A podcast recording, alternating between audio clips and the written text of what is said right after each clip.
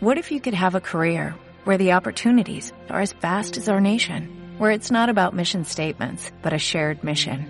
At U.S. Customs and Border Protection, we go beyond to protect more than borders, from ship to shore, air to ground, cities to local communities. CBP agents and officers are keeping people safe. Join U.S. Customs and Border Protection and go beyond for something far greater than yourself. Learn more at cbp.gov/careers. Esto es Cuaderno de Historias, el podcast de curiosidades históricas de Alfred López.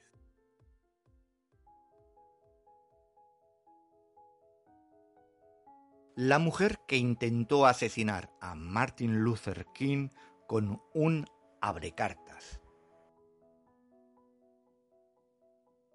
65 años han pasado desde que en 1955 Rosa Parks se hiciera mundialmente famosa tras protagonizar un incidente en un autobús público de Montgomery al no querer ceder su asiento a una persona blanca.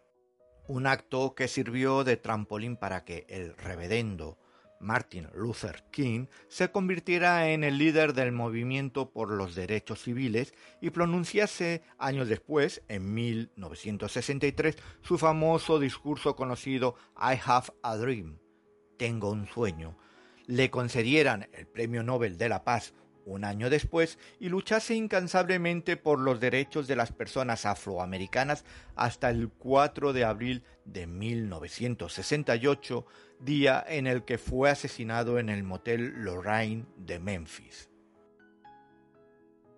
Pero entre las muchísimas cosas que vivió y protagonizó Luther King, a lo largo de esos casi 13 años hay un suceso que tuvo lugar el 20 de septiembre de 1958, 10 años antes de ser asesinado, y que pasó prácticamente desapercibido al haber pasado cuando tenía 29 años de edad y aún era prácticamente un desconocido para la mayoría de los estadounidenses.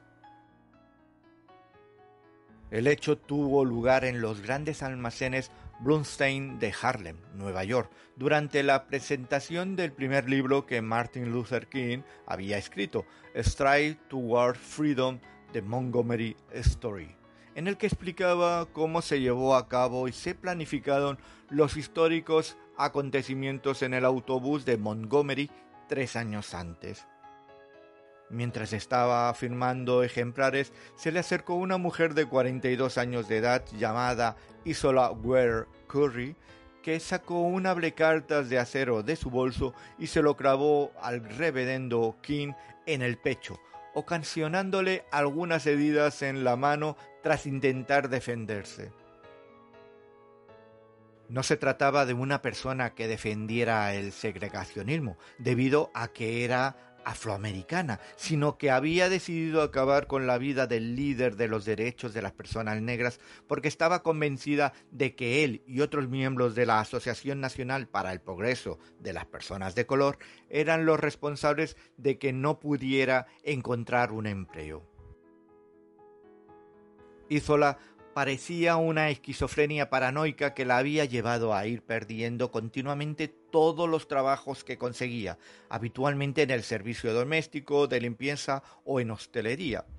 No era consciente de que debido a su enfermedad y continuos cambios de humor la habían llevado a ser reiteradamente despedida y creía que su precaria situación laboral era consecuencia de la defensa que se hacía de las personas de color y la exigencia de mejoras laborales y salariales que defendía Martin Luther King y la negativa de las empresas a contratar personas negras por tal motivo. Pero es que sus paranoias respecto a Luther King iban mucho más allá y tras ser detenida confesó a la policía que estaba en el convencimiento que el reverendo la seguía con la intención de asesinarla, motivo por el cual ella prefirió adelantarse e intentar matarlo a él. Entre la ropa interior de Isola los agentes encontraron también escondido una pistola. Afortunadamente, el líder del movimiento por los derechos civiles no falleció y pudo continuar con su labor a lo largo de una muy decisiva década más. Según los informes de los médicos que lo atendieron, la cuchillada en el pecho con el abre cartas pasó muy cerca de la aorta a escasos milímetros, por lo que un simple estornudo hubiese ocasionado un desenlace fatal paradojas de la vida, diez años después, el mismo día que fue asesinado en Memphis, Martin Luther King había recordado ese incidente en un discurso que ofreció e incluso comentó la suerte que había tenido de no haber estornudado.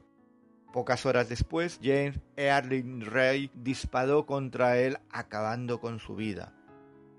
Por su parte, Isola Ware Curry fue recluida en el hospital Matewan State para criminales con algún tipo de trastorno mental en el que pasó 14 años encerrada. De allí la trasladaron al Psychiatric Center of Manhattan, donde estuvo un año, tras el cual quedó en libertad y se retiró a vivir a una vivienda bajo control del Estado y en los últimos años de su vida los pasó en una residencia de ancianos en Jamaica, falleciendo a la edad de 98 años el 7 de marzo de 2015.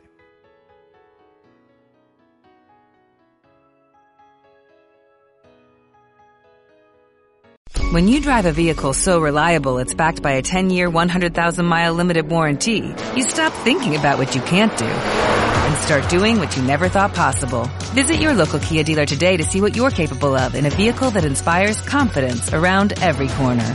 Kia, movement that inspires. Call 800-333-4KIA for details. Always drive safely. Limited inventory available. Warranties include 10-year 100,000 mile powertrain and 5-year 60,000 mile basic. Warranties are limited. See retailer for details.